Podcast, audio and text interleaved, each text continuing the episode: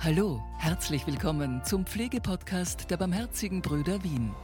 Hier bekommst du Infos von Pflegekräften für Pflegekräfte. Du hörst hier regelmäßig die wichtigsten Tipps zu aktuellen Themen und wir holen dir auch spannende Gäste vors Mikro. Alle Podcasts kannst du dir unter www.pflegeistmehr.at anhören. Sei gespannt. Los geht's. Herzlich willkommen zu einer neuen Ausgabe unseres Pflegepodcasts Pflege ist mehr. Heute wollen wir uns mit dem Thema richtige Ernährung im Nachtdienst befassen. Und dazu ist heute Andrea Machek, Leiterin der Diätologie am Krankenhaus der Barmherzigen Brüder in Wien, bei mir zu Gast. Hallo Andrea, schön, dass du heute hier bist. Ja, hallo Patrick, vielen Dank für die Einladung. Andrea, starten wir gleich in das Thema. Nachtdienste sind ja soweit man das lesen kann, für den Biorhythmus und auch für eine ausgewogene Ernährung eine große Herausforderung. Aber warum kann eigentlich Essen und Verdauen oder die Verdauung allgemein beim Nachtdienst überhaupt zum Problem werden? Also zum einen, was auf der Hand liegt natürlich, äh, hat Schichtarbeit natürlich Auswirkungen auf die Schlafgesundheit an sich. Ähm, die Schlafgesundheit wiederum hat Einfluss aufs Essverhalten, ähm, was dann natürlich Konsequenzen oder Einfluss auf die Entstehung ernährungsbedingter Erkrankungen haben kann. Ähm, die Ernährung kann aber auch die Schlafgesundheit fördern äh, und somit einen positiven Einfluss haben äh, und auch zu einer besseren Regeneration äh, des Körpers beitragen. Ähm, zum anderen hat das Essverhalten natürlich auch direkten Einfluss auf den Magen-Darm-Trakt und den Stoffwechsel. Also wenn man jetzt zum Beispiel an Stuhlgang äh, denkt, Verstopfung etc. Zentraler Begriff, aber wie du schon gesagt hast, ist äh, der Biorhythmus. Mhm.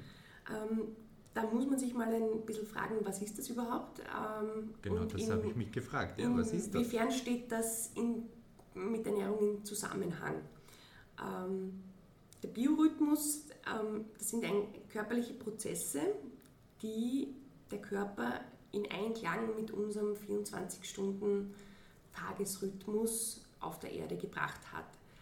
Ähm, man spricht auch vom zirkadianen Rhythmus. Heißt das in der Nacht schlafen und am Tag nicht schlafen?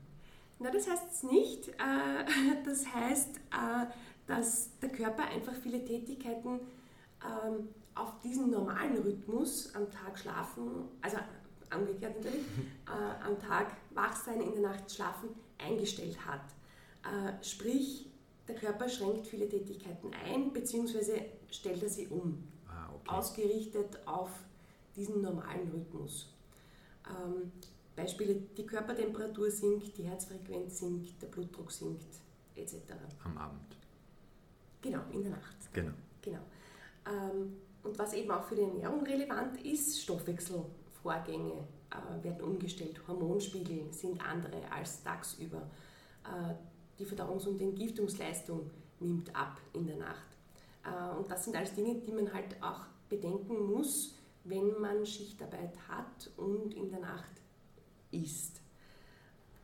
Und zwar ist dieser zirkadiane Rhythmus des Körpers einerseits abhängig von äußeren Einflüssen wie Tag und Nacht, also sprich ist es hell-dunkel, äh, oder Verfügbarkeit von Essen, esse ich oder esse ich nicht, äh, aber auch völlig unabhängig davon. Das heißt, der, der Körper stellt sich um, egal ob ich jetzt wach bin oder nicht oder schlafe, äh, der Stoffwechsel ist in der Nacht ein anderer als tagsüber. Mhm, okay. Und stimmt jetzt äh, dieser tatsächlich gelebte Rhythmus mit dem zirkadianen Rhythmus eben nicht überein, kann es da zu Verschiebungen kommen mhm. äh, und zu dementsprechenden Problemen. Also das heißt, der Körper ist dann einfach verwirrt und kennt sich nicht mehr wirklich aus. Naja, der Körper fährt sein Programm. Ja. Unabhängig äh, von dem, ob ich jetzt wach bin oder arbeite. Genau. Ja. In okay. bestimmten Bereichen. Äh, ich kann dir ein paar Beispiele aus dem Bereich Ernährung nennen. Das zum Beispiel die, äh, das Sättigungshormon Leptin. Ja. Ähm, das ist, unterliegt eben auch diesem zirkadianen Rhythmus. Und der Leptinspiegel ist in der Früh sehr gering, steigt äh, tagsüber an und reicht, erreicht in der Nacht äh, die höchste Konzentration. Äh, sprich, in der Früh hat man am meisten Hunger. Ah, okay. Ähm, das Problem mit Leptin in der Nacht ist, äh, Leptin wird auch äh, als Sättigungshormon natürlich während der Mahlzeit ausgeschüttet äh, und sagt mir, wann ich satt bin. Nur dadurch, dass der Körper nicht aufs Essen in der Nacht eingestellt ist, äh, reagiert Leptin langsamer und das Sättigungshormon wird langsamer ausgeschüttet. Das heißt, ich merke in der Nacht nicht so schnell, dass ich satt bin und esse automatisch mehr. Ah, ja, okay, kenne ich. ja, ja.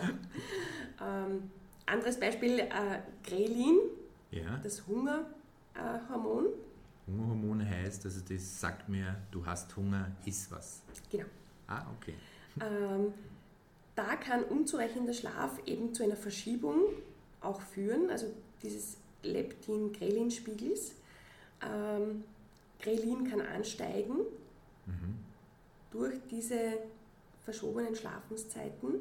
Sprich, äh, wenn Leptin ansteigt, ich habe weniger Sättigung, Aha. aber wiederum mehr Hunger. Ja.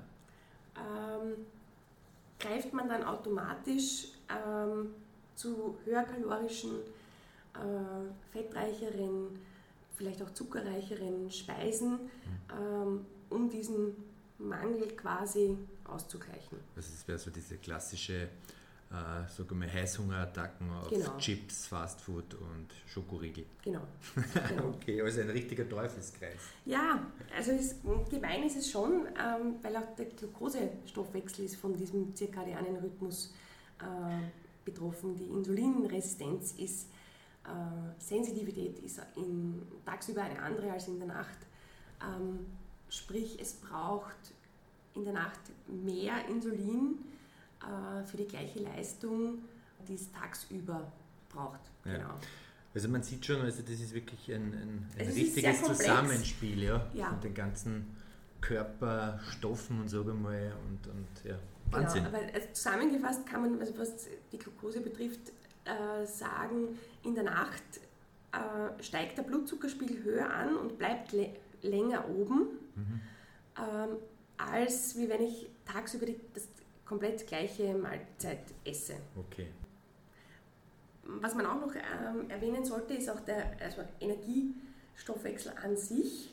Äh, die sogenannte nahrungsinduzierte Thermogenese äh, unterliegt auch diesem ähm, zirkadianen Rhythmus des Körpers. Ähm, das ist die, das Ansteigen der Körpertemperatur und also sprich die Wärmeabgabe über den Grundumsatz hinaus die nach circa sechs Stunden nach der Nahrungsaufnahme auftritt. Ähm, das ist die Energie, die es braucht, um das Essen aufzunehmen, zu verdauen, umzuwandeln. Okay. Ja. Also nach der Nahrungsaufnahme steigt die Körpertemperatur. Okay, weil, weil der Körper arbeitet, um das zu verdauen. Genau. Ähm, diese nahrungsinduzierte Thermogenese ähm, ist aber in der Nacht geringer. Wahnsinn, schon wieder. Gemein, genau.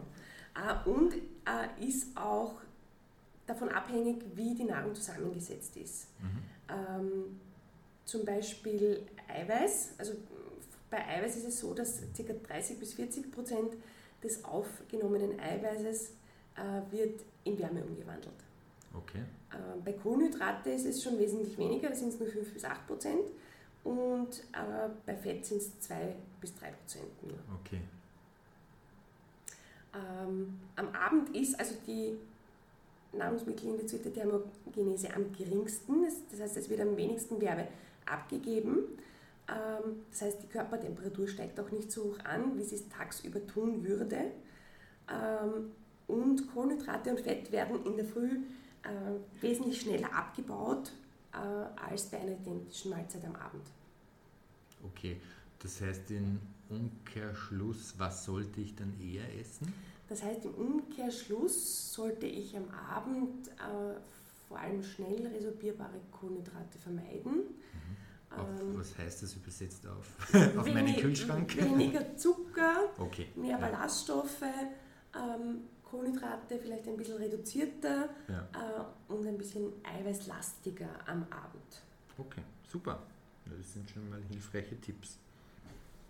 Andrea, hat es dann vielleicht oder wäre es dann auch vielleicht eine gute Herangehensweise, wenn ich vor dem Nachtdienst dann einfach relativ viel esse oder mir einfach dann nochmal eine große Portion Spaghetti äh, genehmige und dann halte ich dann den ganzen Nachtdienst schön durch?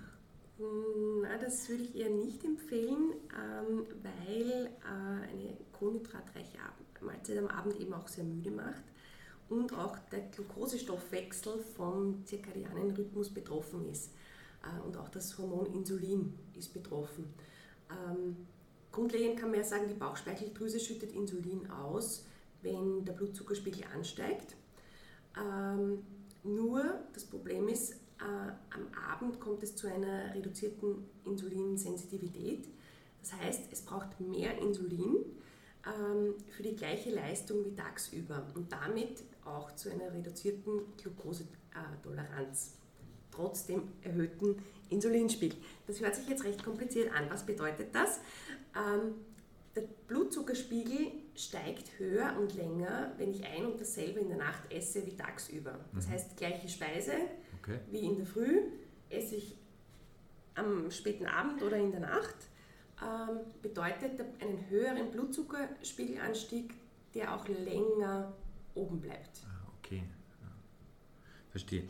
Du, eine andere Frage noch, ne? unser Allheilmittel gegen Müdigkeit ist der Kaffee. Ja. Äh, ja. Wie soll, ich da, wie soll ich da eigentlich umgehen im Nachtdienst?